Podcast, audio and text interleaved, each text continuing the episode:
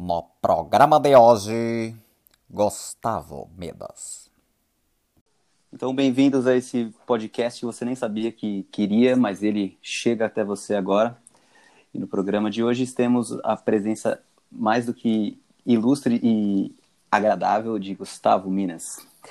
É, esse podcast vai ser um, um conjunto de programas onde eu trago convidados para falar sobre algum trabalho específico que eles tenham lançado recentemente ou que estejam no processo, ou sobre outros temas que podem estar dentro da fotografia, do campo das artes, mas também de outros lugares.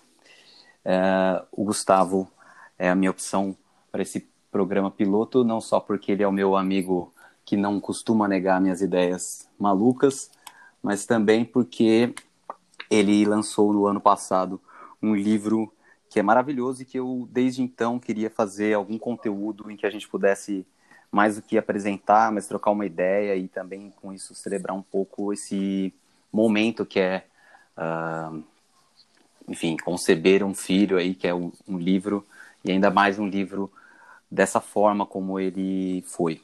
Esse livro que chama-se Maximum Shadow, Minimum Light. Então, muito obrigado, Gustavo, por ter aceitado esse convite e vou fazer uma breve apresentação aqui sua e você pode complementar se eu esquecer de alguma informação preciosa.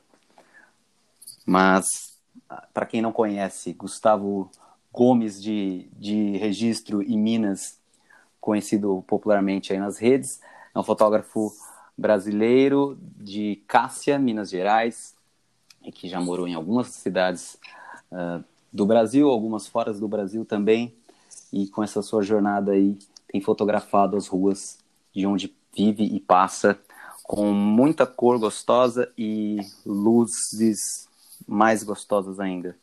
O Gustavo trabalha como jornalista e leva a fotografia de rua como sua companhia de amador que ama, né, a sua, sua arte. Então, se eu esqueci de alguma coisa e você gostaria de complementar, Gustavo, por favor, esse é o seu momento. Muito obrigado pela sua presença.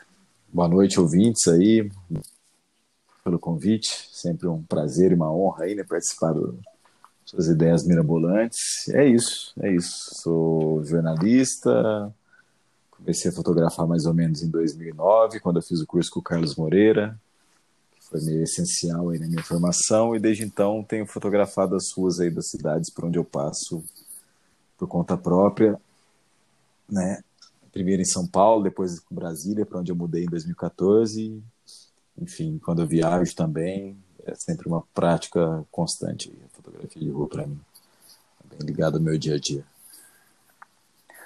Muito bom. Bom, para quem me conhece e conhece hum. o Minas, talvez saiba que a gente é, é, amigo e já de alguns anos. A gente se conheceu quando fizemos parte do, do, do coletivo Selva SP, que era um coletivo originário aqui de São Paulo e que fotografava a rua. E desde então a gente eventualmente faz alguns uh, workshops de fotografia de rua juntos. Mas o, o que eu queria trazer aqui especialmente então é sobre o livro que o Gustavo lançou e a partir disso a gente pode então falar um pouco também da, da linguagem, do estilo, da, do trabalho que ele vem desenvolvendo. É, esse livro, Maximum Shadow, Minimal Light, eu acho que primeiro de tudo, para quem tem oportunidade de tê-lo em mãos, uh, vai ser uma experiência acho que mais interessante de poder ir folheando e acompanhar com a gente essa conversa, mas para quem não tiver o seu exemplar ainda, vai ter aí um link, as informações, onde você pode acompanhar as imagens das quais a gente estiver conversando.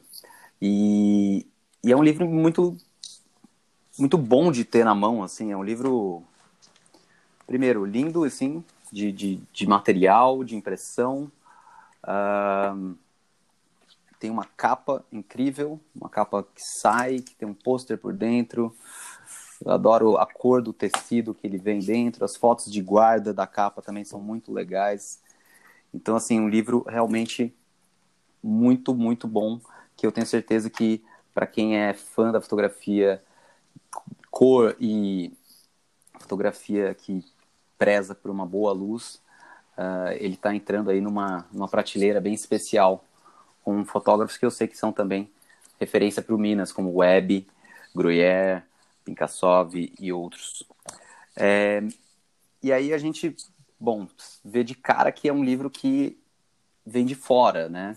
Então, acho interessante como um primeiro ponto notar isso, que é um livro que foi editado uh, na Alemanha, é isso?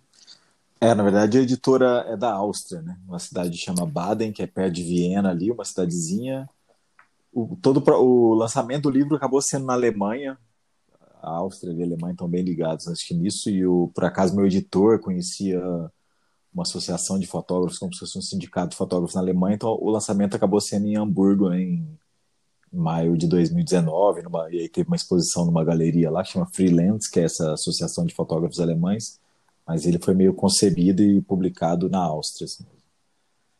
Mas ele acaba circulando bem na Muito Alemanha bom. também, porque, enfim, acho que estão bem próximos ali, né? Está disponível para venda na Amazon da Alemanha, então. Vamos ter links aí para você que deseja ainda adquirir o seu nas informações desse áudio. É, eu, mas eu queria pontuar, então, de começo, essa questão do, do, do livro estar tá sendo editado de fora. Primeiro ponto que me, me passa é que é um reconhecimento muito interessante, assim, muito válido da fotografia do Gustavo, claro, mas que de alguma forma também acaba é, tendo um reconhecimento de uma produção brasileira, ou colocando a produção brasileira contemporânea da fotografia de rua no mapa. E, e, me, e me não me espanta, infelizmente, mas acho que é bem sintomático o fato de que a gente precisou que viesse um austríaco convidar uh, alguém para né, produzir um livro de um, de um calibre tão importante assim. É, infelizmente, não sei se você já tinha tido outras, outros convites, mas a gente nunca tinha tido outros, outras oportunidades de ver um livro seu antes, né? É, foi Como a... você vê isso é, foi meio uma conjunção de fatores, assim, eu acho, né? Porque o que, que acontece com o livro? Em 2017, 2016, eu acho, ou 2017, meu projeto da rodoviária, que eu fiz aqui na rodoviária de Brasília, ganhou o prêmio POI Latam, né? o Pictures of the Year Latin America aqui. E aí circulou uma newsletter com esse trabalho da rodoviária, né? que eu acho que é o trabalho, meu trabalho que é mais conhecido, que eu acho que mais forte também, e aí acabou chegando nesse editor austríaco por meio de uma newsletter de fotografia. Né? Os trabalhos que ganharam o, o naquele ano circularam bem. E aí, ele, como ele, ele era fotógrafo daquela revista Gil, ou Gil, que é tipo a National Geographic alemã, ele já tinha passado um tempo no Brasil, ele bateu o olho nesse trabalho, gostou e como entrou no meu site me fez o convite para fazer para ir fazer o livro lá. E aí, até o último momento, eu sempre ficava achando, né, uma hora esse cara vai me pedir alguma grana, né? Assim, não, é possível que. Todo mundo realmente. É, fazer um livro é uma grande batalha, né? Todo mundo bota grana ou faz um catarse, é um negócio muito caro, né? Mas. Felizmente rolou e, enfim, eles que bancaram tudo, né? Lógico que isso tem o lado positivo e o lado negativo, né? Você acaba tendo menos controle sobre isso. E aí, em, em julho de 2017, eu fui lá para a Áustria e aí sentei ao lado dele. A gente editou esse trabalho meio junto, mas lógico, é um cara de 70 anos ali, um austríaco linha dura também. Acaba tendo muita mão mais dele do que minha nessa edição, mas é uma coisa que eu, para mim, assim, não, sei lá, não, não me prendo tanto à minha própria edição do meu trabalho. Eu gosto de ver olhares de fora para cima do meu trabalho e apesar de eu ter algumas divergências com, com o resultado final, assim, eu gosto de ter, de ter deixado isso na mão de outra pessoa também. Legal, eu ia perguntar justamente sobre isso, sobre esse papel do editor e que no final, ele, quer dizer, ele é um livro de editor, né? Ele não é um livro que você falou, ah, tenho esse projeto aqui, eu tenho esse portfólio, esse conjunto de imagens e eu quero conceber uma coisa. Desde o convite, que é alguém falando, e aí, quer fazer um livro, até de fato a edição, que é como ele vai se constituir. Me parece muito que ele é tocado por esse editor, né? É, é eu fiz algum, eu fiz acho que dois bonecos em PDF para levar para lá. Ele me pediu para levar todas as minhas fotos, eu levei em um HD e levei também esses dois bonecos que era como a E aí eu fiz uma edição pensando assim, eu gosto até assim, era uma coisa, mas era uma coisa bem careta assim, né? aquela coisa de, de fazer quase díptico, dípticos, né? Uma, uma foto combinando com a outra, tentando sempre aquele dominó, né? Uma, uma, a foto anterior combina, conversando com a seguinte. Eu cheguei lá, o cara totalmente quebrou, o Lois Lammerhuber, né, que é o nome dele, que quebrou totalmente essa ideia. Falou, não, a gente vai fazer um livro com 95 fotos, a gente vai fazer exatamente o contrário do que você estava pensando. A gente vai trabalhar com quebrar as expectativas, né? Se uma foto tem reflexo aqui, a próxima não pode ter reflexo. Se o personagem aqui é tal, o outro tem que ser diferente.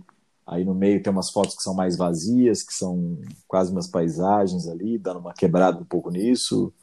Então, logo de cara ele já sei lá, mal olhou as, as, minhas ideias original e a hora que ele falou isso eu falei, é, faz, faz sentido, né? Porque é muita foto mesmo, é um livro, acho que eu não consigo sentar e ver ele numa, numa sentada só, assim, acho que é, né, não tem, sei lá, até gostaria de mais para frente ter uma experiência de um livro mais curto, mais coeso, assim, mas ele é como se fosse, sei lá, eu tinha muita foto, eu levei 800 fotos para lá e era muita coisa também para a gente ver e, e tentar chegar no e sei lá, de fases muito diferentes, né? projetos um pouco diferentes assim da minha trajetória. Tem coisa de Cássia, que é minha cidade natal, São Paulo, e aí do rodoviária, que é um pouco diferente do resto. Então acho que acabou sendo uma solução para ter um livro com, com tantas páginas aí também. É, eu, eu também concordo que ficou, foi uma solução bem inteligente que funciona, porque justamente realmente são vários processos, vários momentos da sua vida, vários lugares, vários estágios da sua evolução de estilo, de linguagem e e no final das contas também não deixa de funcionar então como um portfólio que introduz muito bem o seu trabalho também, né? É, acho que sim. Para até para você fazer outras coisas. Assim. Então acho que quer dizer, se, se tem um cartão de visitas maravilhoso que eu já vi, seria esse livro aqui. Opa, valeu. é. É, ele, ele, aliás, sobre isso, ele foi um livro que que, que virou mais uma concretização, assim, um estágio, um momento que é sempre legal para gente? Ou ele também te serviu como um cartão de visita que abriu outras portas? Teve desdobramentos sobre isso? Como foi? Eu não sei medir concretamente o que, que, ele, que, que ele abriu, assim, né? Mas é lógico que nesse mundo da fotografia de rua, assim, tem tanta gente produzindo. A partir do momento que você tem um livro, eu acho que, ah, sei lá, né? Você tem um, uma coisa para mostrar física, assim, é, é, é, legal, né? Mas assim, não posso dizer se abriu exatamente portas. As coisas têm rolado, assim, né? Sei lá, uma exposição aqui e ali, enfim, mas não, não consigo mensurar exatamente o que que ele abriu de porta, assim, mas acho que é, sei lá, é, é bom ter isso, assim, mas também já, já fico meio, como eu acabei de editar ele em 2017, né, já faz mais de três anos, assim, já fico um pouco aflito também de de querer daqui uns dois também já, já fico pensando mais no próximo. E quando o livro saiu em 2019, também já fazia dois anos que eu tinha editado, né? Então ele tem, na verdade, a maioria das fotos é de até 2017 e acho que tem duas ou três que entraram depois na edição. Então eu já tenho bastante coisa acumulada, eu já fico meio pensando mais para frente do que olhando para trás assim. Né? E também e aí, né, a gente é sempre muito crítico o trabalho assim, esse negócio das fotos serem cortadas no meio, que foi uma. Sei lá, na, primeiro, no primeiro momento eu gostei da ideia, mas hoje eu, repensar, eu repensaria bem isso. Sei lá, eu já quero fazer o próximo assim já. Acho que eu gosto do livro, mas também já sou crítico em relação a ele, quero partir para outra coisa. Aqui. Você está falando do fato, especificamente agora, de, de que as imagens são todas praticamente todas ocupam né, as, as, páginas, as, du, as duas páginas, e aí elas têm esse corte no meio. A costura no meio, é, né? É. E isso eu lembro de você me comentar que seria um padrão que ele segue. Na verdade, isso faz parte de um conjunto de padrões de, de, né, de aspectos físicos e do design dele que segue essa Visual Poetry, né? É, é isso é mesmo? Uma, Essa coleção? É uma coleção, né? O primeiro livro que ele lançou foi de um russo, do Emil Gatalin, que é maravilhoso, é como se fosse um, parece um Bresson russo, assim, bem clássico, preto e branco, lindo. E a hora que eu cheguei, ele me mostrou o livro do Emil e falou assim, ah, o teu livro vai estar nessa coleção, minha sugestão é a gente seguir o mesmo formato, para ter humanidade e tal. E o livro, na verdade, assim, pensando em outros livros que são cortados no meio, né, que tem essas fotos sangrando nas duas páginas, eu acho que ele até abre bem, assim, comparando com outros, né? E a hora que eu vi o do Emil também, eu falei, não, abre bem, legal, vamos, vamos nessa linha aí. Mas tem algumas fotos que eu tenho muita coisa no meio ali que me incomoda um pouco hoje. Eu acho que eu não. Não, acho que eu brigaria mais hoje para ter o livro um formato horizontal hoje em dia, assim. Mas, enfim, é isso aí. E aí o próximo da coleção também é o Raul Caniban, um cubano muito bom também, tem umas fotos lindas mesmo. Meio preto e branco, sei que deve sair, não sei ano que vem, ou 2000. É muito bom mesmo. Legal. É, bom, então, uma experiência, resumindo aí, de, desse, da colaboração com o editor que tem seus altos uhum. e baixos. É, isso. é, acho que sim. Massa. Acho que era meu primeiro livro, né? Tava muito deslumbrado com a ideia, assim, tudo tava lindo para mim, né? Tava lá, cheguei, fui para né, a Áustria fazer a parada, sentei lá, editei com o cara, então, sei lá, não tava raciocinando friamente sobre o que que eu queria para um livro, assim, eu queria um livro. você já estava é, no lucro. É, é, é. E você sabe que eu também não sou muito exigente para essas coisas da, da saída, de como de como acaba circulando meu trabalho né? Então, enfim. Uhum. Mas, mas assim, acho que de qualquer forma você conseguiu chegar num resultado muito legal. Só antes da gente entrar nas, nas imagens, assim, e aí poder falar um pouco mais do seu trabalho, é, você comentou que você está projetando assim mais, quer dizer, que você está pensando mais no futuro do que no, no passado, que é sempre muito bom. Mas queria saber então se você tem é, ideias mais concretas do que você está projetando, do que se você pode compartilhar, enfim, o que, que você tem de ideias aí para volume 2, Gustavo Minas? Cara, eu não tenho nada muito concreto, não. Assim, tinha uma ideia meio vaga de fazer um segundo com a, com a própria editora Lamer Huber, lá da Áustria, mas não sei como é que tá. Enfim, faz tempo que eu também não falo com esse editor. Mas também o fato de o livro ter vendido bem aqui no Brasil, não sei se muito pelos meus amigos, e ter também vendido fora Assim, enfim, não tive um balanço ainda de vendas, mas a impressão que eu tenho é que ele foi circulou de um jeito legal, eu, é eu mesmo também guardar uma grana e fazer, ou fazer um catarse, fazer uma pré-venda, alguma coisa assim, enfim, e ter, meter, arriscar, né, a, a, fazer alguma coisa aqui no Brasil também, não tem nada muito concreto nesse sentido não, mas é, sei lá, é sempre bom ter, é, assim, o jeito que eu aprendi fotografia foi através de fotolivro, né, com o Carlos Moreira lá, de ver a coisa física, assim, e para mim é uma coisa que eu preciso ter como norte, assim, sabe? Tipo, eu tô produzindo, lá estou fazendo coisa, postando no Instagram, imprimindo aqui em casa agora, mas acho que ter esse, esse marco, sei lá, de pelo menos a cada cinco anos ter um resultado colocado na forma de livro, acho que para mim é o que é o norte que eu quero ter, assim, uma coisa que me move, que me motiva a continuar produzindo, assim, diariamente. Legal. Bom, como seu amigo, eu tenho o privilégio de já ter visto aí na sua casa algumas das raridades que são os livros que você faz ah, é, como um teste, enfim, como processo de, de organizar, de ver o que está acontecendo dentro de conjuntos, de ensaios ou de lugares que você tem explorado. Eu sei que você já fez isso de alguns, uhum. de alguns dos seus ensaios, né? Sim. É, talvez alguns até mais do que uma versão, não sei, aí você pode contar. Você imagina que que esses esses livros que você que você manda fazer pela internet e chega na sua casa, eles poderiam ser então uns rascunhos do que de, de processo de outros livros que possam se materializar para o comércio, digamos, ou que você pensa em fazer mais para frente seria se dedicar mais pontualmente numa construção do zero de uma nova coisa? É, eu não sei, assim, esses livros que eu costumo fazer, quando, geralmente de, de, um, de projetos que eu mais ou menos replicam o que eu tenho no meu site, né? Que é, sei lá, o meu projeto de Cássia, o meu projeto de São Paulo, minha viagem para Cuba, eu fiz um de Nova York. Mas aí eu acho que para ter um livro mesmo para vender sobre alguma dessas coisas específicas, principalmente esses que são de viagem, eu teria precisaria de mais viagens, né? principalmente para Cuba, para então, eu, eu gostei dessa ideia de ter esse, esse misturadão. Talvez um projeto que eu, que eu tenha vontade mais de botar em livro mesmo, que eu acho que faça mais, mais sentido seja o da rodoviária, assim, porque eu acho que eu já tenho mais de 200, quase 300 fotos de lá e continuo produzindo lá. Então, talvez, e até porque aqui no DF tem muito edital também de publicação, então acho que era uma coisa mais plausível de eu fazer também com, com uma verba pública aí.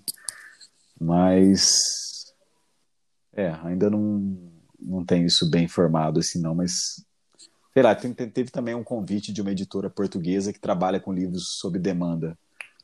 E aí o cara estava interessado especificamente ou no projeto de Cássia ou no projeto da rodoviária. E eu até mandei, retomei essa conversa com o cara essa semana, justamente por tá, também estar tá aqui com bastante tempo para pensar nessas coisas, né?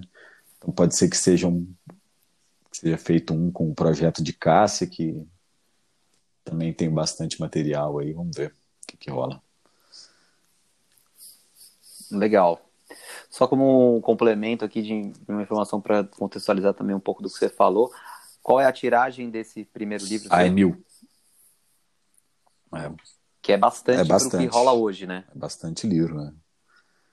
É bastante. É engraçado também, só complementando também essa relação da, da editora da Áustria lá.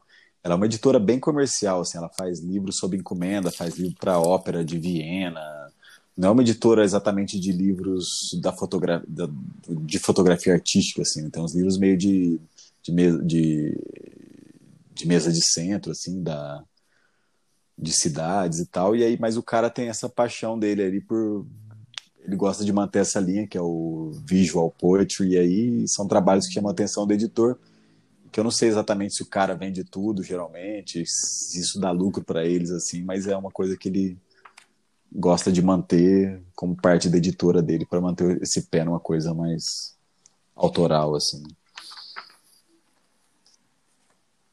Muito legal. Muito legal que ainda existam pessoas dessas, pena que não tantos não, no é, Brasil, né? É, assim, é legal que é. o cara tenha também essa editora, assim, que o cara faça o trabalho do que é totalmente comercialzão, né? Que é o tipo de livro que ele sabe que ele vai vender, e aí uma parte disso que ele está lucrando, ele dedique ali a investir em, em coisas que são que ele, que ele curte, assim, né? Que ele tem um, um gosto pessoal por isso. Né? É massa isso. Legal puxando num gancho disso que você falou e de outro papo que veio um pouco antes, você falou que você tem 300 fotos da rodoviária. Eu tenho certeza que quando você fala que tem 300 fotos da rodoviária, você está querendo dizer, obviamente, que você tem 300 fotos que você considera que poderiam entrar numa edição. É. Porque você tem milhares de imagens de lá. Sim. E aí você está falando também sobre um cara que equilibra essa questão de um trabalho que, enfim, paga as contas dele ali, que, que faz a coisa girar, e ele tem um canal onde ele pode exercitar outros campos que são do interesse dele. É mais ou menos como você trabalha também a fotografia, né? Eu te comentei lá, na, lá no começo, uhum. de você levar a fotografia como uma forma quase que terapêutica aí do seu, é. nesse seu amadorismo e que por outro lado, e aí eu volto na coisa dos 300 imagens que são milhares, você é um cara que fotografa muito e todo, praticamente todos os dias, né? É. Então, eu queria que você falasse um pouco sobre esse seu processo aí. É isso, assim, eu tenho um trabalho aqui, sou servidor público do, de um cargo de jornalismo na EBC, que é a Empresa Brasil de Comunicação, que é uma empresa pública de comunicação aqui em Brasília. Na verdade, esse trabalho ele me obriga um pouco a fotografar diariamente, porque eu, eu até, até um, na verdade eu mudei esse horário um pouco, mas até um mês atrás, mais ou menos, eu entrava no trabalho às duas, né, e saía às dez, às duas da tarde até às dez da noite. Então, meu intervalo de trabalho poderia ser tirado ali entre cinco seis da tarde, na hora que eu quisesse, na verdade. Então, eu sempre tento, em vez de eu sair para jantar, eu sempre tirava isso meio na hora ali do café da tarde, às cinco horas, e aí, principalmente quando a luz estava boa, eu, eu me forçava a fotografar, né? E aí o meu sei lá, eu tô mais ou menos, meu trabalho é mais ou menos um quilômetro da rodoviária, então todo dia eu acabava andando o setor comercial sul aqui de Brasília, que é como se fosse o centro, até chegar na rodoviária e fazer as fotos de lá e aí, no final da tarde, ali, pegava um ônibus e voltava pro meu trabalho, que o ônibus demora cinco minutos para voltar, né? Então, é, assim, mesmo lado, ao mesmo tempo que eu me sinto um pouco preso, né, por eu ter que trabalhar de segunda a sexta ali, lógico às vezes em quando eu tiro umas folgas e tal, mas eu tô preso nessa rotina, mas isso também acabou me forçando a fotografar o mesmo lugar por cinco anos, uma coisa que eu não sei se eu teria feito se não fosse por essa situação, né? E aí eu acho que fato de eu ter fotografado a rodoviária ali, que é bem o meu dia a dia mesmo durante cinco anos, acabou também me fazendo evoluir como fotógrafo e desenvolver um trabalho mais aprofundado sobre um lugar que, que também não, não, não, tinha uma representação tão forte na fotografia aqui de Brasília, né, que é muito marcada pela arquitetura, aquela coisa da, da escala, né, da, da pessoa, o ser humano bem pequeno perto da, da escala grandiosa dos monumentos e da, da esplanada e tal. Então acho que eu, enfim, consegui chegar mais perto ali de das pessoas que habitam o plano piloto nesse oásis de, de energia ali, de movimento que é a rodoviária ali. E, e é, enfim, às vezes eu tenho esse questionamento também, né, de não se fosse um fotógrafo profissional, provavelmente eu ia a lugares mais interessantes, faria outros trabalhos, mas manter essa relação de amador também com a fotografia me, me dá mais energia e me faz fotografar também um lugar mais aprofundado, com mais profundidade, como eu tenho feito ali com a rodoviária e com, agora com outras partes de Brasília. Legal. Bom, então vamos dar uma olhada em algumas das, dessas imagens aqui Bora. que já estão velhas, que você já não quer olhar mais para o passado, mas é o, é o que nos cabe. É, bom, tem algumas imagens aqui selecionadas e se você também lembrar de outras aí que você queira comentar e passar, a gente vai uh, puxando. Eu vou inserir aí os, as paginações e os, os títulos de acordo com que o índice que existe no final do livro. Uh, apesar de que eu sei que esses, esses nomes aqui não são nomes, não são títulos uh, criativos, são só quase que realmente uma marcação para você lembrar É, foi é, outro né? pedido do editor que eu tive que fazer ali em meia hora também para a gente fechar a edição. Olha que eu nunca tinha dado esse título. Né? Precisava desse índice remissivo aí. Tem umas coisas aqui que são muito boas, cara. Muito criativas. Dama da luz, tô olhando aqui. Mas eu sei que você dá uns nomes meio loucos, assim. Eu, eu, achei engraçado porque é mais ou menos uma lógica que você põe nos nomes dos arquivos das suas é. fotos. Eu já vi, quando você manda para mim alguma foto, eu sei que elas vêm lá com os nomes que, que mostram muito o que tem é, ali. Meus títulos. Imagem, assim. Nunca é um título cabeçudo. Não, são tal. quase hashtags para eu achar depois, sei lá. Casal, reflexo, sombra, rodoviária. Quando eu olho uma foto, eu procuro São... algum desses elementos para procurar. Enfim. São ferramentas é, de busca. É. Então, beleza. A gente vai começar aqui do, do, do comecinho do livro. A gente vai seguir uma ordem cronológica, a menos que a gente tenha comentários aí pontuais de outras, uh, mas a gente começa aqui com essa foto da página 4 Estrada, perto de Franca, 2012. É, que é o camaradinho aqui dormindo no, no ônibus. Ah, tá. E, e eu, eu, eu, fiz uma, uma seleção de imagens para a gente conversar que mostra para a gente fazer justamente esse panorama pelos lugares onde você morou, onde você passou com uma maior consistência, assim, que, em termos de viagens que eu sei que você se dedicou a produzir um, um conteúdo, um material. Uh, mas a gente começa justamente nesse não lugar, é, que é o, a estrada, que é o ônibus, que é esse momento também de passagem. Uhum. E, e começa daí, primeiro, porque eu sei que você é um cara que adora viajar, então talvez você possa falar um pouco sobre esse aspecto dentro do seu trabalho e também sobre como é essa questão de estar sempre com a câmera, ou seja, é, você não precisa ir a um lugar para começar a fotografar, mas você está fotografando praticamente o tempo Sim. inteiro. É, essa foto aí, se vocês olharem ali no, no, índice de imagens, é a número 4. É um cara que, que ele tá. A foto deve ser uns 60%, 70% só de preto. E o cara tá com uma luzinha do sol só na boca e no nariz dele, e tem um pedacinho de cortina vermelha. Isso é, é, isso é uma coisa que era bem constante na minha vida, que desde 17 anos eu saí da casa dos meus pais, que é no interior de Minas, e fui estudar fora, né? E nessa fase da vida, eu acho que eu estava morando, em 2012, eu estava morando em São Paulo e eu continuava fazendo esse esquema de visitar meus pais por um feriado ou final de semana e, e voltar aí de ônibus, né? Nunca fui de carro, raramente fui de carro. E aí sempre ônibus era uma oportunidade muito que me instigava muito ali. Primeiro, desde, desde a rodoviária em si, né?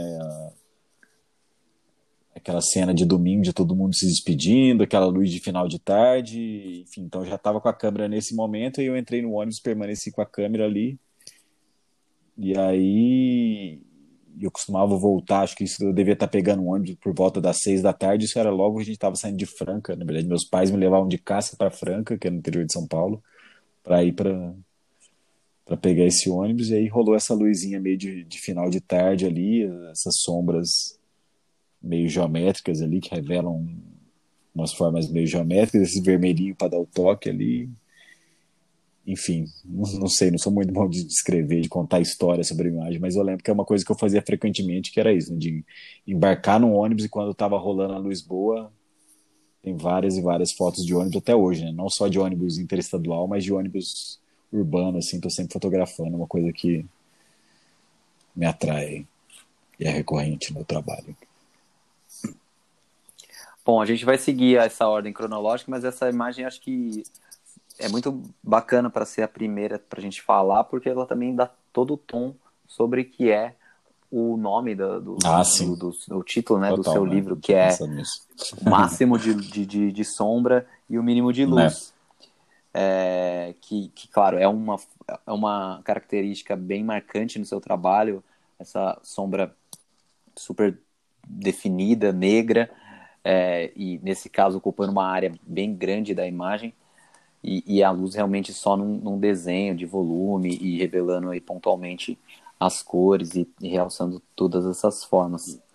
É, se quiser falar um pouco aí sobre esse, te, sobre esse nome, esse título, de onde veio, é. enfim, que, como que isso surgiu, acho que pode ser interessante. É também. engraçado que eu sempre eu gostei de Paulo Leminski muito antes de gostar de fotografia, de fotografia de rua, né? Acho que desde o começo, sei lá, começo da faculdade, anos 2000 ali, eu gostava, até porque eu morava no Paraná, então o Leminski era muito presente ali na, na galera que gostava de ler, né?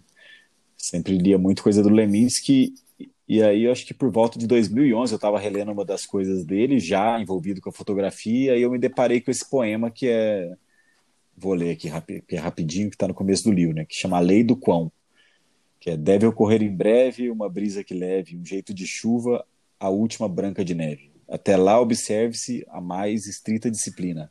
A sombra máxima pode vir da luz mínima. E aí essas últimas duas linhas, sombra máxima pode vir da luz mínima, eu falei, pô, isso aí tem a ver com o que eu estou fazendo com fotografia, né? Eu lembro que na época eu até cheguei a tentar formatar um ensaio por volta de 2011, 12, com algumas fotos meio de primórdio que eu estava fazendo em São Paulo com esse tema, né? E aí não sei, aí quando o editor me pediu algumas sugestões de título para o livro para eu levar para a Áustria lá em 2017, eu não sei se eu estava relendo de novo aquele livro do Leminski, que é aquele livro do bigode laranja, da capa laranja lá que saiu. E aí eu lembrei disso e falei, ah, isso aí é uma coisa que sempre teve comigo aí. E aí a hora que eu mostrei esse nesse brainstorming de título pro cara, ele falou, é isso, é isso aí, e aí você resume teu trabalho, e aí eu fiquei pensando ainda, falei, eu tinha levado a sugestão, mas eu fiquei me questionando. Mas aí, se for ver, tem muito a ver mesmo com que eu. Essa foto é um exemplo bem claro disso, né? De ter, sei lá, usar a sombra como um jeito de simplificar muito a imagem, né? Você tem bem pouca informação, assim, você tem só a expressão do cara dormindo ali, o céu carregado, o vermelhinho da, da cortina que dá o, o tchan ali, e é isso, né? Você acaba dando jeito de simplificar muito para a gente transmitir a, o essencial econômico e bem efetivo, eu acho, aí, com esse uso da sombra. É, e tem uma poética muito forte, assim, que normalmente a gente pensa no seu trabalho, por exemplo, sei que para muitas pessoas o que vem de cara é, é uma composição complexa, é como você consegue equilibrar uma paleta de cores de uma forma também não tão simples ou tão básica, né? E aí com uma certa complexidade. Mas eu gosto dessa imagem também porque ela tem essa simplicidade, mas uma poética muito forte. É, agora, sempre que você lê esse, e, e, comenta sobre esse, esse, esse poema do Leminski, tem, um outra, tem uma outra palavra que eu acho que tem tudo a ver também com o seu processo. Eu não sei se você pensa nisso ou se você já pensou nisso, mas agora que você falou mais uma vez, me veio, é. que é a disciplina.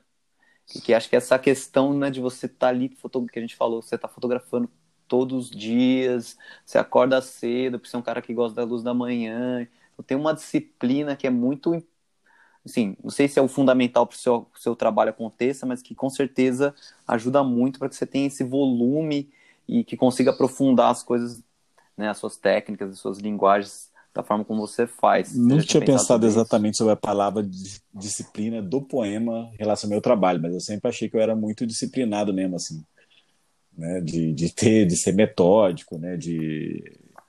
Porque, acho que eu já contei isso algumas vezes, mas quando eu estava lá no Carlos Moreira, eu me deparei com o trabalho do Gruyère, ou do Web, eu vi esse tipo, aquele tipo de luz, e como eu, eu já trabalhava, né? Já estava enfim, não tinha como largar o trabalho para fazer fotografia naquela altura do campeonato, eu, sabe, eu saquei que eu só poderia fazer, conseguir esse tipo de luz se eu acordasse muito cedo, né, de manhã para para sair para fotografar, para pegar a primeira luz do dia que no final de semana sim, eu poderia pegar a luz da tarde ali, mas o meu dia a dia eu teria que acordar cedo. E aí eu comecei realmente a me disciplinar para para sair por São Paulo e e e tentar pegar essa luz que, que me atraía tanto e que acho que é um, meio que um, um, um fio da meada aí do meu trabalho, uma coisa que liga meu trabalho todo, né?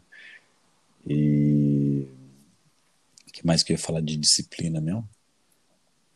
Acho que era acho que era isso. assim. Perdeu a disciplina aí no meio do É, caminho. e aí, enfim. Mas não tinha feito a relação com essa palavra no problema. É, e não, e outra coisa que, que eu sempre penso, assim, que né, não acredito muito em talento também, em fotografia. Realmente, pelo tanto que eu tra... pelo tanto que eu saio, assim, pelo tanto que eu fotografo, né, acho que era meio natural com e quando a galera pede, que geralmente rola uma entrevista e todo mundo pergunta, ah, o que, que você acha, que, é o toque que você daria para quem está começando a fotografar, fazer foto de rua, não sei o quê. Eu falei, é, tem que fotografar pra caralho, né? Não tem muito. assim, quanto mais você fotografar, mais, mais fotos você vai acumular. E lógico, você vai fazer um monte de merda também, mas com, lá, com o passar dos anos aí, se você tiver um, uma regularidade ali, não tem como não ter, não ter um, um, um joio para separar do trigo aí no final do processo. né? É, acho que não, né? Porque você trabalha muito mesmo e, e isso tá aí no seu trabalho. Bom, vamos seguir para a próxima imagem, que é a imagem da página seguinte. Foto da página 6, rodoviária 5 em Brasília. E que é uma imagem ah, do- de- de- da rodoviária, né? Que é a imagem da Uhum. capa também do livro. E que eu acho que eu escolhi essa dentro das opções que a gente tinha para falar da rodoviária, porque dentro do que eu, do, do imaginário que eu tenho da sua rodoviária, essa assim, é uma das que melhor exemplifica a complexidade que você levou a coisa e chegou no, no- principalmente com É. os reflexos, né? E, e, e aí, mais uma vez, dessa composição complexa, mas também de colocar muita coisa ao mesmo tempo de forma organizada. Então, se quiser falar um pouco sobre o- esse processo da rodoviária, dessa imagem, esse, esse estudo da complexidade, enfim. Acho do que tem várias reflexo. coisas que dá para falar, assim. Uma das coisas é que é aquilo que eu falei, né? Como eu fotografo muito a rodoviária, eu fotografo a rodoviária desde que eu mudei para Brasília. No começo, as minhas fotos da rodoviária eram bem descritivas, bem para um lado documental ali, de quem está conhecendo mesmo. E aí, como eu acabava passando por lá todo dia, com o passar do- dos meses, eu ca- acabei tentando achar formas diferentes e mais complexas de fotografar aquela mesma realidade que eu encarava todo dia, que era, na verdade, muito parecida, né? Então, enfim, as cenas eram parecidas, mas eu, como fotógrafo ali, queria achar outros jeitos de representar aquilo. E aí, quando eu comecei a chegar perto dos vidros ali, de, das lanchonetes dos ônibus, como é nesse caso, eu comecei a ver que, que conseguia ter uma visão meio 360 da coisa ali, né? Que, que na verdade era mais representativo de como eu sentia a rodoviária, né? Você tá lá, você já foi lá, você viu que é.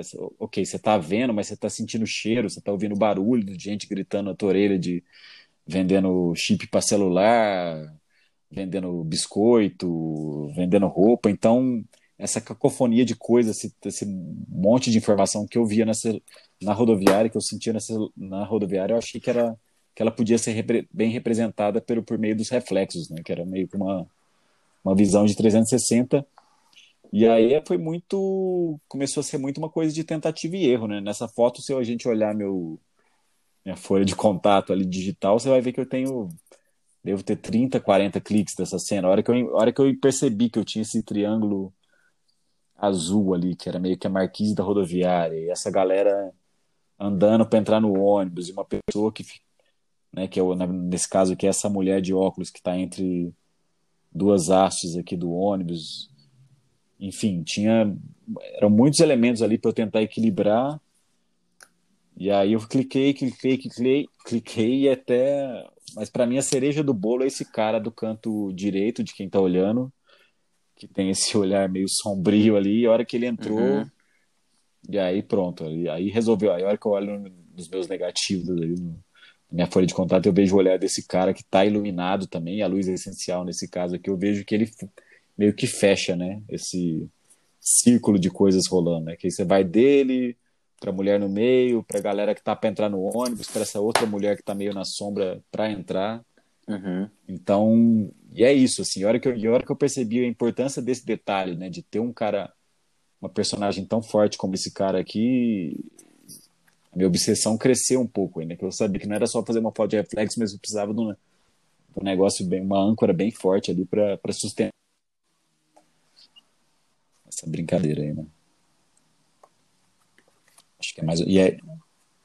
Massa. Engra... É, ah. e aí é também a questão da luz, né? A, a, estrutura da rodoviária, de ter esse teto preto, da luz ser... também de não ter prédio alto muito próximo, nem de dia, nem de, nem de manhã, nem de tarde, né? De estar tá sempre essa luz rasante, ela também me ajuda muito, né? Você vê que o fundo todo meio escuro, né? Então a luz está entrando bem de lado ali, está iluminando todo mundo que eu preciso, mas também você não tem muita informação sobrando ali, né, para cima, atrás ali, coisa que ruidosa ali, né? Uhum. Agora eu acho interessante quando você fala, ah, você já foi lá, eu, eu realmente fui lá, Sim. até escrever um post, tem um, uma, uma, publicação no meu blog que eu falo que eu não vi exatamente é é, essa rodoviária. É que você então, foi no nublado, você, você não foi no, na primeira meia hora da manhã, nem na, na última da tarde, você estava nublado, por isso. Mas eu acho que é interessante, assim, como você traz uma energia bem própria, assim, nessa sua rodoviária, que é, por exemplo, você falou do cara, né, esse olhar que tem um, uma, uma, uma carga dramática super intensa. É, de novo, a sua sombra preta. Você falou que o, o teto é preto, sim, isso, isso ajuda a dar uma coisa meio sombria, mas a sua exposição também muito para baixo traz uma carga bem forte para isso. E, e, acho que esse nível de complexidade que você foi chegando, de colocar, aglutinar um monte de coisas e essa virar quase que uma colagem, né? Com os reflexos também traz uma outra energia para essas imagens, assim, que sinceramente eu não consegui ver lá, mas eu acho que é bem legal como você conseguiu con construir esse universo seu, assim, e, né, esse seu jeito de ver a, e representar a rodoviária de Brasília. Tentando. Bom, nossa Próxima imagem, a imagem da página seguinte. Foto da página 8, Bexiga, São Paulo. Imagem de, do Bexiga, essa maravilhosa bandeira do Brasil aí nesses é. tempos tão patrióticos. E, e, que aí, na verdade, a gente dá um, uhum. alguns passos atrás, né? Em termos de, de tanto temporal, mas por causa disso também da, da linguagem que você estava uh, ah, buscando e, e desenvolvendo e, e, conseguindo nas imagens. É, então, se puder contar um pouco sobre esse seu momento em São Paulo, que eu acho que essa imagem acaba também ah. representando bem. Essa foto ela é da época da, da Copa da África do Sul, de 2010, ela é muito velha, né? Mas é. É bem depois que eu estava fazendo o curso do Carlos, eu acho, é, devia ser. É, porque eu fiz o curso em 2009. Mas aí ela tem muito uma coisa de, eu lembro que além desses caras que você citou, né, o Gruyère, o Webb e o Pinkassov, depois eu comecei a curtir muito o trabalho do Constantine Manos, né, o grego da Magron lá, e tem uma coisa que ele fala que me marcou, que, que você sabe eu repito sempre nos workshops, né, desse, esse lance de usar a sombra projetada e não a pessoa em si, né.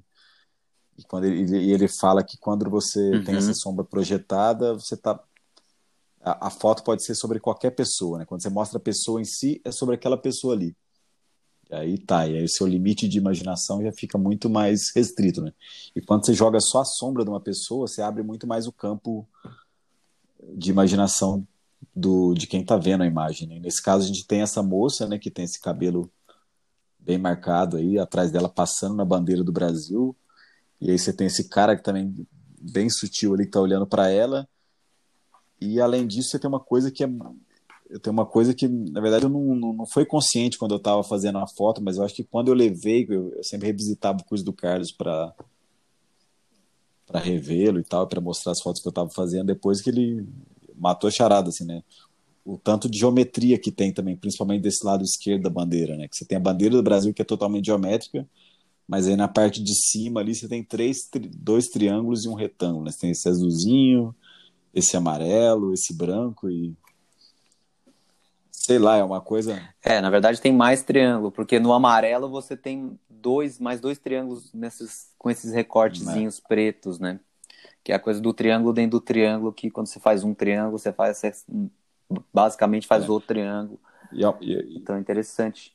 E eu acho massa porque essa foto, apesar de ela ter tipo assim essa questão da frontalidade, assim, né, de você estar tá um plano ainda muito bem mais chapado do que você vai fazer na sequência, ela é essa base da geometria, da composição que, quer dizer, eu vejo assim, né, que possibilita você fazer, por exemplo, a imagem anterior da rodoviária, de depois você bagunçar essa geometria, trazer mais movimento para essa geometria, é. mas é o mesmo instinto é isso, de composição, é né? É uma coisa que tem meio que, que deixar para trás. Você não pode ficar muito pensando nisso, eu acho assim, né? Eu olho, gosto assim, mas eu entendo sei lá, o, curso do Carlos também foi tão focado nisso, principalmente os seis primeiros meses ali, que era muito o Bresson, e aí aulas e aulas ali mergulhadas naquela geometria do Bresson, que o negócio acaba ficando meio interiorizado em você, também estudando o trabalho do Carlos, que também é super geométrico ali, e aí você acaba né, começando a compor as coisas não não muito friamente ali, não conscientemente, mas com uma geometria que também é interiorizada, né? E que ela é meio uma base para depois você deixar o seu trabalho mais complexo e quebrar ela de fazer outra e sair disso, né? Mas é sei lá. Uhum. Eu, e eu acho que ela representa isso, né? Essa fase minha também, se eu olhar as fotos de Cássia, que são mais ou menos dessa época, tem muito, né? Uma poste cortando, linha para vertical para lá, para cá, é, tinha muito uma e às vezes ainda ainda tem essa resposta para algumas situações assim, né, de ainda levo comigo, mas sei lá, tento sempre quebrar um pouco mais isso, eu acho, agora. E tem um, tem um, tem um... Gosto muito, essa é uma das minhas favoritas de São Paulo. Tem um detalhe que eu gosto uma... muito. Ela fala é, muito sobre o Brasil, nas né? letras do Progresso, acho que eu só vi recentemente também, tem, parece umas balas Vermelho, de sangue, né? Assim, então, um vermelho tá meio sangrando, escorrendo. É uns pichados. Né? Não, todos os, todos os detalhes são muito interessantes. A sacolinha verde Essa garagem lá dentro é dessa, é uma, é uma garagem. Uma saída de supermercado, né? Tem vários detalhes que são muito interessantes. Esse quase jogo da uhum. velha no muro. Enfim, é, acho que ela traz essa, essa coisa também de ser mais inicial ainda no termos de os multi-elementos que a gente vai falar na sequência, e que você faz muito na, na rodoviária, né? Quer dizer, um monte de coisa ao mesmo tempo mesmo. Só que aqui a gente já tem um sinal do, desses vários detalhes que são muito importantes assim nessa construção. Não são dificilmente você faz imagens diretas e é. totalmente limpas, né? Bom, então vamos direto agora para virando a página mais uma vez e e aí a gente vai para a página essa já é a 12? É. Não, é, é a 10, aliás, essa aqui. Piquenique é. Brasília. E eu trouxe essa imagem aqui justamente porque quando eu vi ela a primeira vez, eu me lembro de pensar assim, porra, só falta realmente um a gente enxergar um caracolzinho andando nesse muro, sabe? Um caramujo, uma coisa minúscula, aquela coisa meio de onde está o Wally, sabe? E, eu, e, e, isso, essa imagem 15. já é de 2015, né? E, e claro que de lá para cá você conseguiu colocar muito mais gente dentro do enquadramento, que é sempre surpreendente. Mas eu me lembro muito do, do impacto que eu tive dessa imagem, assim, de dela conseguir combinar vários elementos da, da coisa da complexidade de cores, de muitos muita gente organizada, a geometria, mais uma vez, como base para viabilizar tudo isso, a sua luz, que é característica, e aí esse toque do momento, do instante decisivo, que nem sempre é também, assim, parte fundamental do seu trabalho, é. mas que nessa tá... Tem esse pulinho da, assim, né? estação do Bresson ali, né? da, da, da, clássica ali. É. é. Essa foto foi tirada dois dias antes da, da Violeta nascer, tava rolando esse evento em Brasília que chama Piquenique, no dia 6 de junho de 2015, eu tinha dado, tava dando um rolê lá, acho que com a Priscila à tarde, e, era, e é um dos poucos eventos em Brasília que reúne muita gente, né? Então, quando tem alguma coisa que vai rolar muita gente em Brasília, eu já fico meio louco para dar uma quebrada na solidão das ruas aqui e sempre tento fotografar. E acho que você já meio que resumiu bem a foto aí, né? Que, enfim, a gente tem essa questão da sombra projetada, né? Que está tá nessa parte meio da direita inferior aqui, né? Que aí você tem, você tem uma ideia de uma, de uma galera que tá só projetando a sombra nesse muro. Você tem toda a cena desse Le Parkour rolando em cima, né? E, enfim, as pessoas vendo o momento do cara dando pulo, mas o que, que mais me toca nisso tudo é o cara na sombra ali, né? O cara olhando o celular, solitário, meio um dia de super agito ali, todo mundo se divertindo ali, uma feira de, de coisas rolando e esse cara sentado na sombra ali, para mim é o que é o que vai além de toda essa coisa da geometria e de luz e sombra ali, esse esse reconhecimento, sei lá, de, essa empatia que eu tive com o cara de estar tá, tá sentado no cantinho do muro ali quando tava tanta coisa legal ali no sábado à tarde rolando eu acho que às vezes é isso que leva a fotografia de rua também para outro nível ali, né? Não só sair um pouco dessa coisa de geometria, de luz e sombra, de ter estética, mas também ter, esse nível de envolvimento e de empatia com os personagens aí. Eu acho que esse cara representa isso aí para mim.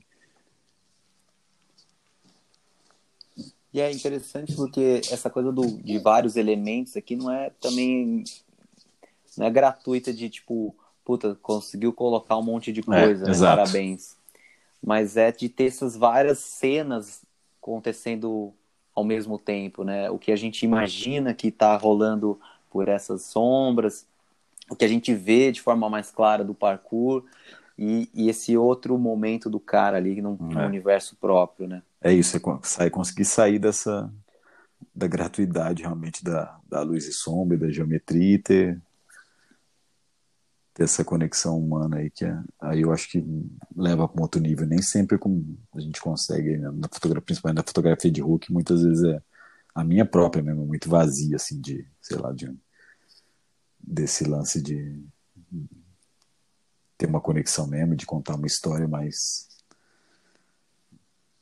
profunda aí sei lá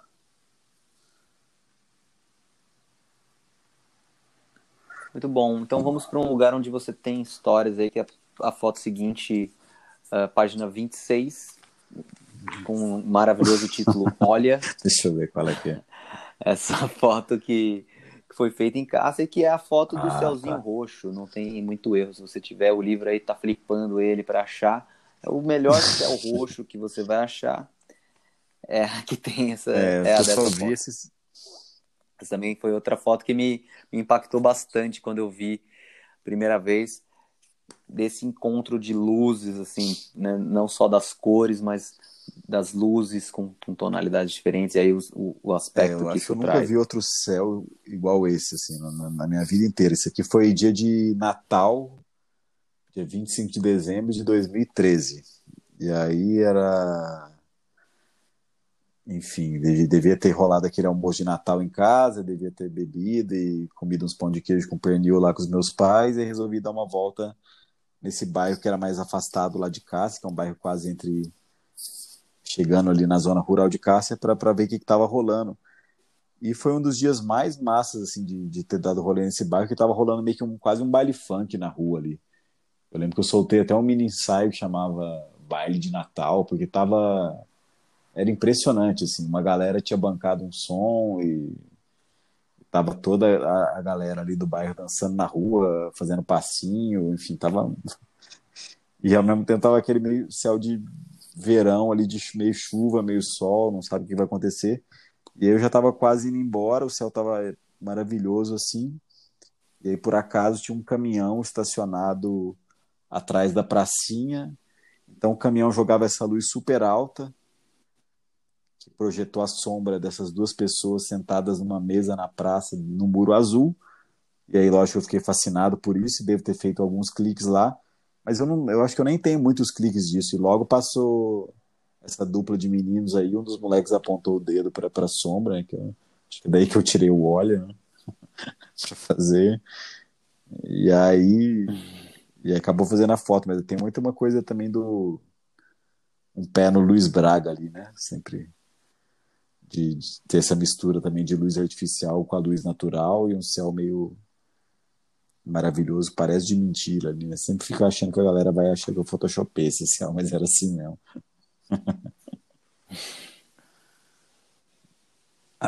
É, eu acho que essa foto justamente abre esse campo do Luiz Braga, é. aí, né? que são coisas que você fez, veio Sim. a fazer muito assim depois, mas que eu acho que traz muito essa uma, uma energia poética assim da é engraçado que a luz que é né é energia e aí ela tá, ela dá ela tem esse potencial de trazer sensações de energias né? É. pelo menos para mim. E, e, eu acho que esse encontro de, de luzes de cores diferentes fica muito bem explícito aqui. Onde a gente mais uma vez tem uma cena que acontece aí então no num plano da sombra, outra que seria os meninos ali, que é uma ação, e aí a gente tem também, não se esquecendo, das senhorinhas é. lá atrás, né? Sentado na porta de casa, conversando, aquele fim de tarde. Eu gosto muito dessa foto porque ela convida a gente a, a pensar no que, que tem né, na, na próxima é. esquina virando ali. Por isso que eu acabei escolhendo ela dentro da, das de Cássia, não só porque ela tem esse céu incrível, mas porque eu acho que também ela, dentro das de caça, ela já leva para uma complexidade um pouco maior uhum. do que as do início, que eram, como a, gente, a gente viu em São Paulo, um pouco mais uhum. frontais, né? Sim. E mais diretas. É. E aí é uma, uma paleta que se complementa Bom, também, volta... né? De ah. moleque tá com a camiseta rosa também, com e aí fechando com esse ciano da, do muro e o céu roxo ali, que também é os presentes que a rua te dá, né? Total. Bom, a gente volta para Brasília, página 34, a foto que chama-se Ouro. E que quando você encontrar ela, você vai entender porque ela chama Ouro.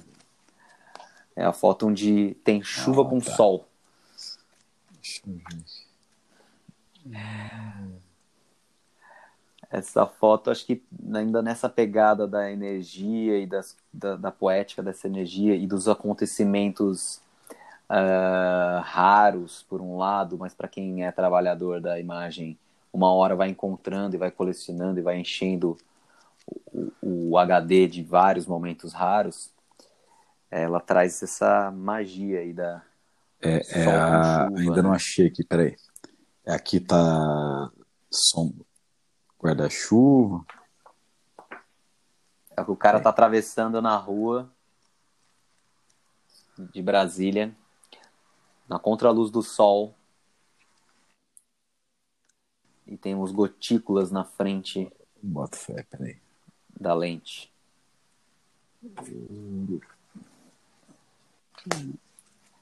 De Brasília aí para já entreter o nosso ouvinte enquanto você encontra a sua imagem. É, ela tá algumas páginas ah, tá, frente, tá, tá. Esse sol com chuva aqui no setor é... Ah, tá.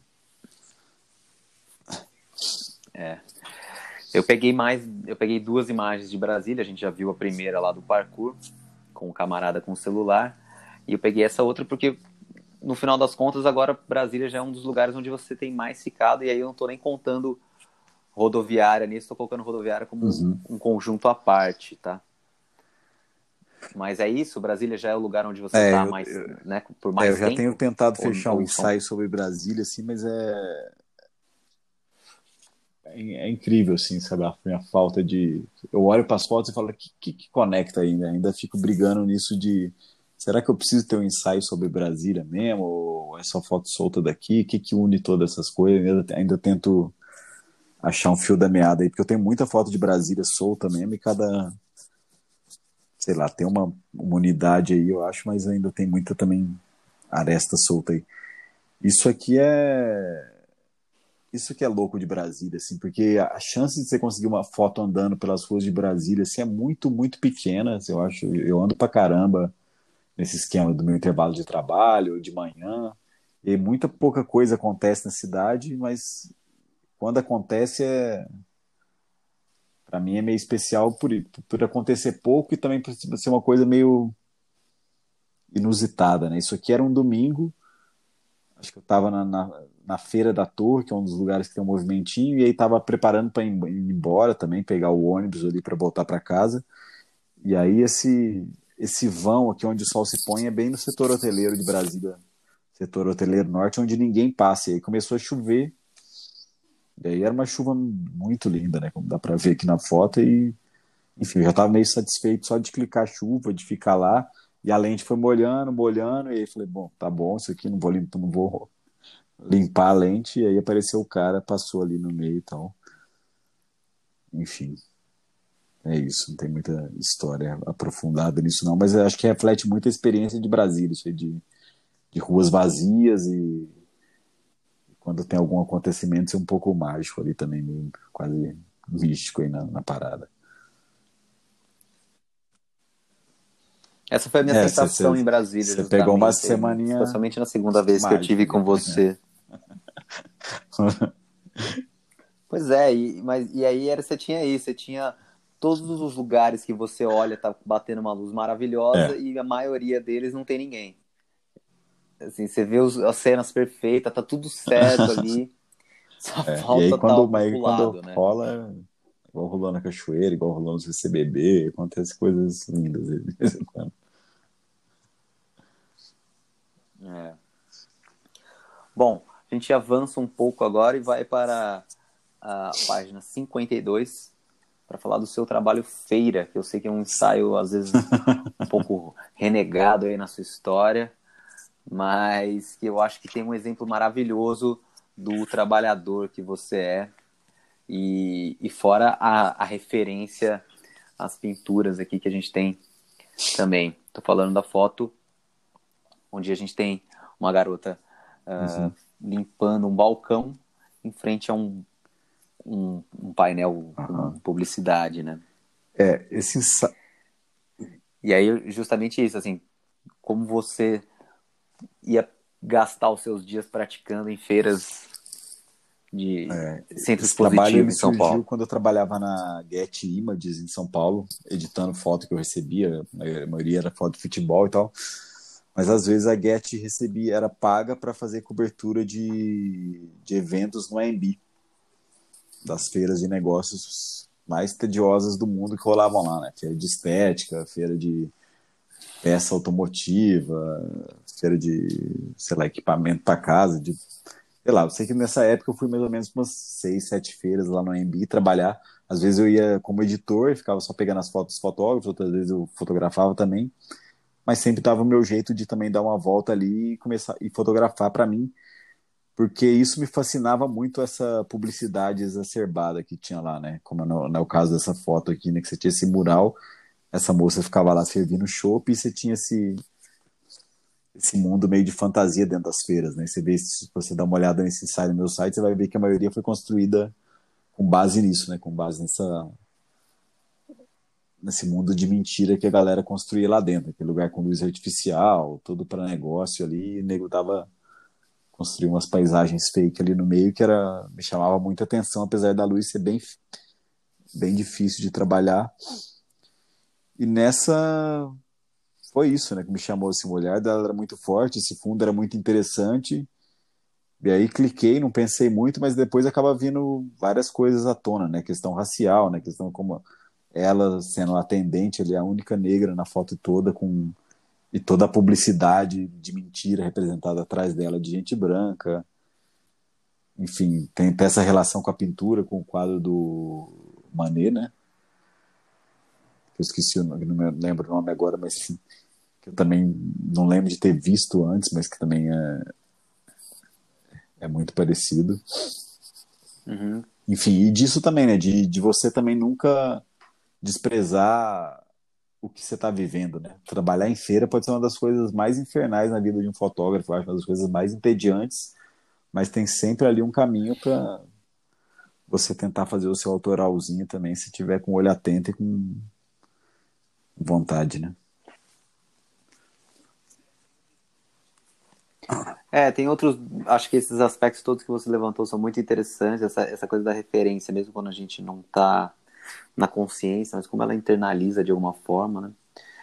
Uh, e, eu, eu, acho, eu, eu falei isso justamente porque eu, eu, vejo que você é uma pessoa que puxa muitas referências de vários outros lugares, não só diretamente da fotografia. A gente já falou até o próprio título do livro, e eu sei o quanto a literatura te, te alimenta de alguma forma. É, tem essa questão racial que é muito é, forte também e que é, é, curioso, porque normalmente você fala que as suas, suas imagens não têm muita história, mas eu, eu sempre vejo muita história nelas, é, mesmo que você não faça elas pensando para isso, assim. Mas aí, em termos mais práticos também, indo para outros pontos da, dessa história, que, das, das histórias que acho que essa, essa imagem me evoca, tem esse lado de você poder praticar em qualquer lugar, né? E, e, e também eu já vi você falando sobre como também nesse tipo de caso as pessoas não ligam muito que você está fotografando, né? Porque tem tanta gente fotografando nessas feiras que pode, pode ser um, um artifício, uma forma também das pessoas praticarem, né? Em Exato, lugares é. onde ninguém se importa. Pensando no contexto da fotografia de rua, onde muitas vezes a dificuldade está no, é, na relação é, com as outras pessoas. ambiente de feira que cada marca tinha o seu próprio fotógrafo, né? Todo mundo contratando fotógrafo para fazer aquilo, então você estava ali muito solto, no ambiente totalmente seguro ali também, entediado, né? E o tédio também pode ser um grande motor, né? Pô, você está entediado com uma câmera num lugar que está cheio de informação visual. Então, por que não, né? Tentar ver que, que experimentar ali com, naquilo, né? Ter curiosidade também por, por essa, coisa que é, pode ser super entediante, mas que pode também te levar para outros, outros campos aí. Pois é. E, e aí um outro aspecto que me vem muito nessa imagem, pensando nessa questão da fotografia de rua e da linguagem da fotografia de rua, é de como também a gente pode sempre trazer essa linguagem da fotografia de rua de uma forma mais geral, e claro que todo mundo vai ter a sua própria pegada, o seu estilo, mas como você pode aplicar isso em vários âmbitos, uhum. né? Quer dizer, de uma forma mais mais direta, assim, fora mesmo da, da rua, quer dizer, pode estar em, em ambientes internos, mas pode estar em qualquer sim, tipo de sim. dinâmica. Casamento, vida, né? uma coisa que muita gente faz, eu acho que é um prato cheio para fazer foto de rua. Você também tem várias aí dos seus projetos que foram feitos em casamento. E é que são terrores dos fotógrafos, né? Eventos, enfim, acho que qualquer lugar dá para dá para pirar. Massa.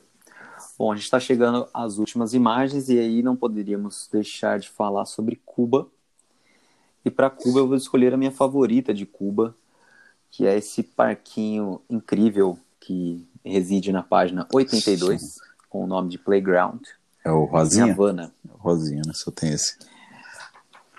É o Rosinha. É, isso era Havana, né? Aquela coisa, acho que eu também já, já contei essa história um pouco, que eu tinha sempre aquele imaginário também super ensolarado, feliz de Havana, e aí que eu fui para lá e quando eu cheguei lá, na verdade, estavam uns dias super nublados, uma frente fria vindo, vindo dos Estados Unidos que todas as pessoas meio de blusa de frio, muito mais taciturnas ali do que eu esperava, e eu mesmo tinha levado pouca blusa. Mas é um lugar que me te convidava a ficar na rua até muito tarde, assim, né? Tipo, a, a, o lugar é super seguro, você pode, se quiser ficar na rua até 4 horas da manhã carregando uma câmera, você vai conseguir ficar sem problema nenhum e ninguém te encheu o saco tanto porque você está fotografando ou porque você está com uma câmera e querem roubar. Então é um lugar muito convidativo para fotografar, além de ser super fotogênico. E isso aí eu acho que era em Centro Havana, né, que é a parte um pouco menos turística. Assim, todo lugar em Havana é quase todo lugar ali nessa região, mas Havana Bierra é muito mais turística, mas Centro Havana ainda é um pouco o lugar onde as pessoas, os cubanos de verdade moram ali. E aí voltando um dia de um rolê, já estava meio escurecendo, parei nesse parquinho e aí, lógico, né? Já tava com uma vendo essas duas crianças no fundo, que para mim já fariam uma foto, e de repente entra esse menino no primeiro plano aí, que dá, acaba fazendo a foto. Eu acho que isso para mim fala muito sobre esse sobre como o inesperado na fotografia de rua é o que faz ela, né? Mas que para chegar nesse inesperado, você tem que estar tá fazendo a foto careta, né? Você tem que estar tá enquadrando aqueles dois moleques no fundo e pensando ali na, nessa geometria do lado, nesses nessa estrutura aí do, do balanço, para esperar que venha alguma um aí, que no caso desse moleque acabe levando a foto para outro nível, né? A, mole... a molecada faz as suas é, fotos, das contas. Principalmente é criança, criança. Elas estão salvando aí o seu trabalho. Salva demais porque as crianças fazem coisas inesperadas, né? Igual tem aquela de caça também, que eu tô numa calçada que o moleque ergue o braço lá do carnaval. Uhum. E a gente é, tem sorte ainda de poder fotografar criança impunemente aqui no Brasil, assim, ou, assim esse, sem esse peso de, de te acharem, pelo menos a maioria das pessoas acharem que você é um pedófilo igual rola em países da Europa, nos Estados Unidos, né? que é uma das coisas mais legais de fotografar, né? Tem uma coisa que, que eu gostaria de falar sobre essa imagem, que eu acho que pelo menos não me lembro de você já ter falado sobre isso em outros momentos, porque eu realmente já vi você falando sobre essa foto em outras oportunidades, mas que é uma certa uhum. falta de qualidade, eu vou chamar assim, é. É, que ela tem de um, de um foco que não é totalmente preciso. Velocidade baixa. De um, tô falando assim, preciso é, né? Assim, tem um borrão um pouco na menina da esquerda. Quer dizer, o que tem de mais focado no que eu consigo enxergar é esse ganchinho bem ah, no meio, no é topo da imagem, né? Não, Enfim, é, eu, eu não estou também aqui para pegar 1.4, migalhas. Então, né? provavelmente estava no 1.4, as suas incubas é. são escuras mesmo e devia estar tá com, sei lá, 1.4 e 60, né? Para ter esse borrão do moleque. E aí... Sim. É. Aí nesse primeiro plano a gente tem até algum ruído e tal. Mas enfim, tô falando mal da sua foto Não, pra é caramba, é pra dizer que mesmo assim, ela é a minha foto favorita. Ela é a minha foto, foto favorita na, de Cuba, assim, quer dizer.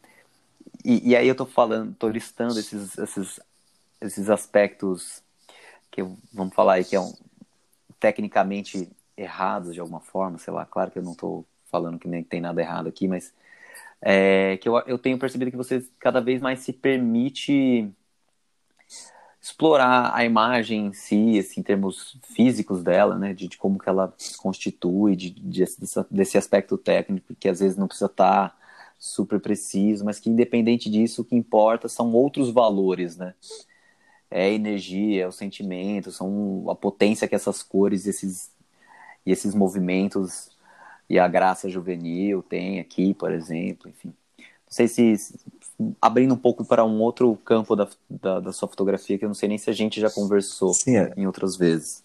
Aquela eterna briga, disso? né? Robert Frank e Bresson, né, cara? Um, aquela coisa, aquela precisão de você querer ter tudo certinho, sob controle, ter aquela frieza, e outra ter essa coisa que é meio Frank em cor aqui, né? Que é assim, esse borrão, a falta de foco, a energia, o movimento, e que é uma coisa que eu aspiro mais fazer, assim, perder o controle e conseguir.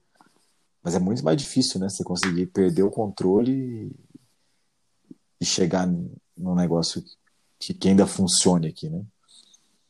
Igual isso aqui. E é uma coisa que foi muito boa na época, principalmente do, do workshop lá do Pinkassov, que eu também sempre falo nos nossos workshops, né? Que era o, durante a semana ele sugeria sempre usar a câmera totalmente no automático, com zoom, e tentar só reagir ao que chamasse atenção e deixar tentar incorporar esses erros, né? E aí eu, é, aquela época eu, usei mais um pouco com isso, assim, mas é, ainda é uma coisa que quando eu estou muito travado, assim, principalmente quando não está fazendo sol, eu acho que quando está fazendo sol, quando está na minha luz, quando eu estou na minha zona de conforto, eu ainda tento acabo indo para os meus modos de trabalho mais convencionais, mas aí quando não não tá assim, eu ainda preciso, ainda quero fotografar, eu ainda consigo extrapolar um pouco essa, essa coisa mais certinha, mais pensada aí, como é o caso dessa foto.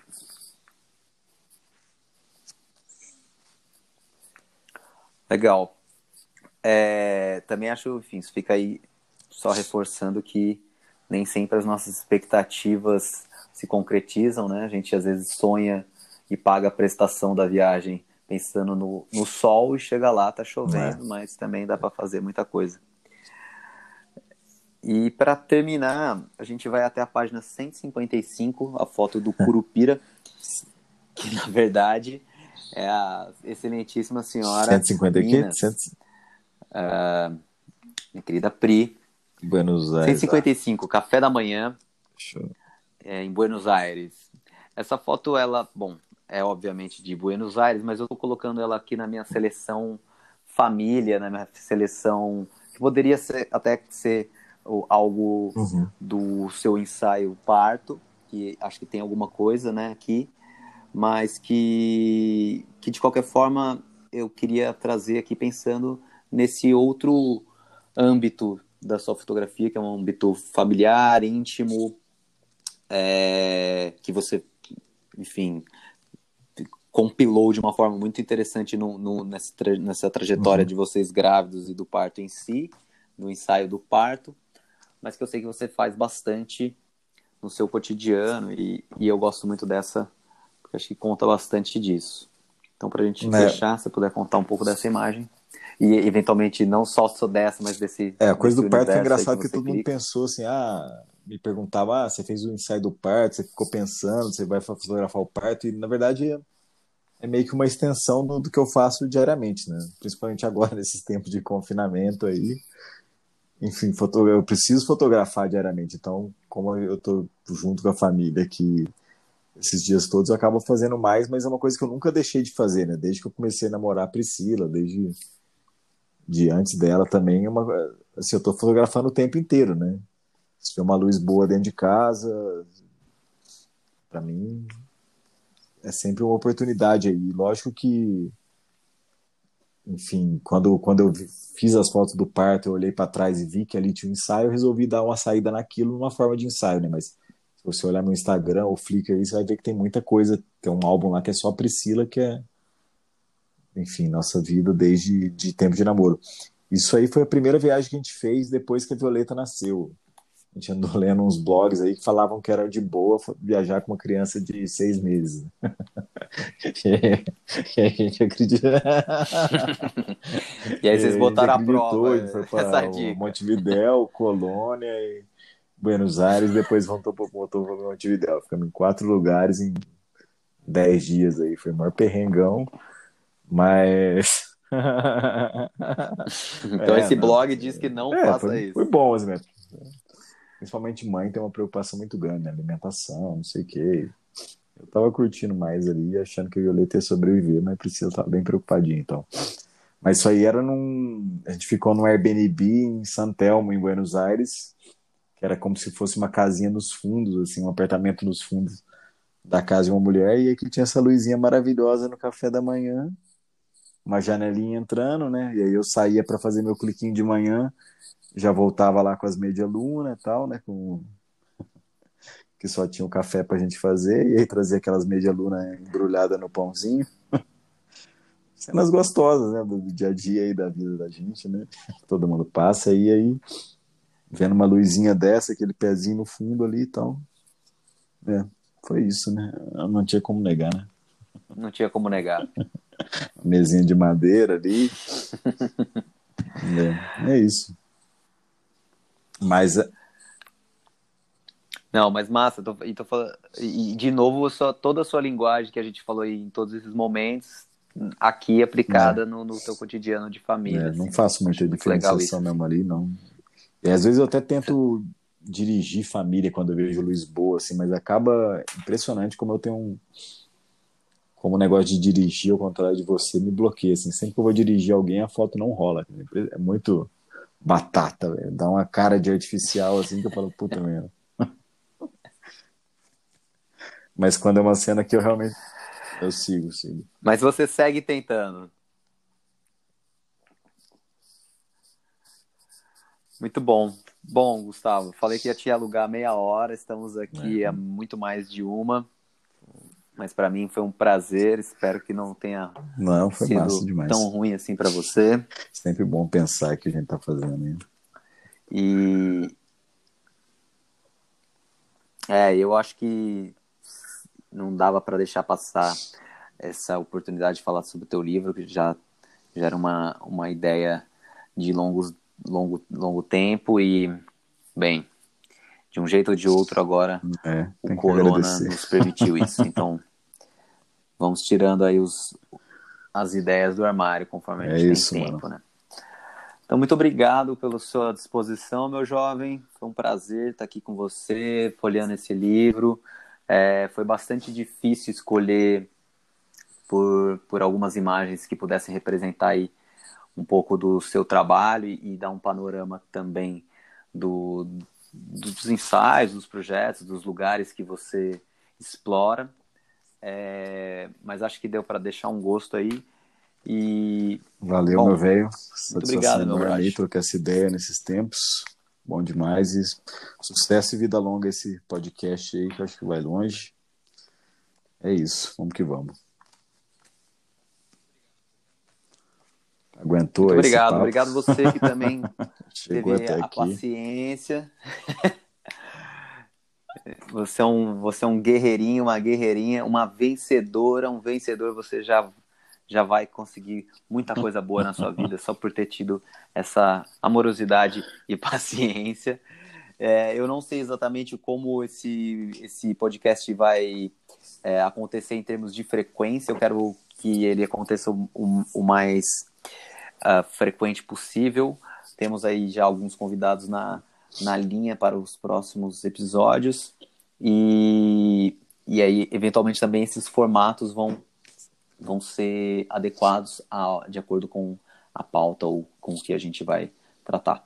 Então, espero que você tenha gostado. Se você não gostou, tudo bem, a gente aceita. Deixa o seu comentário aí falando mal. Se você gostou, manda para seus amiguinhos, manda para suas amiguinhas. Valeu, galera. Abraço. E até a próxima.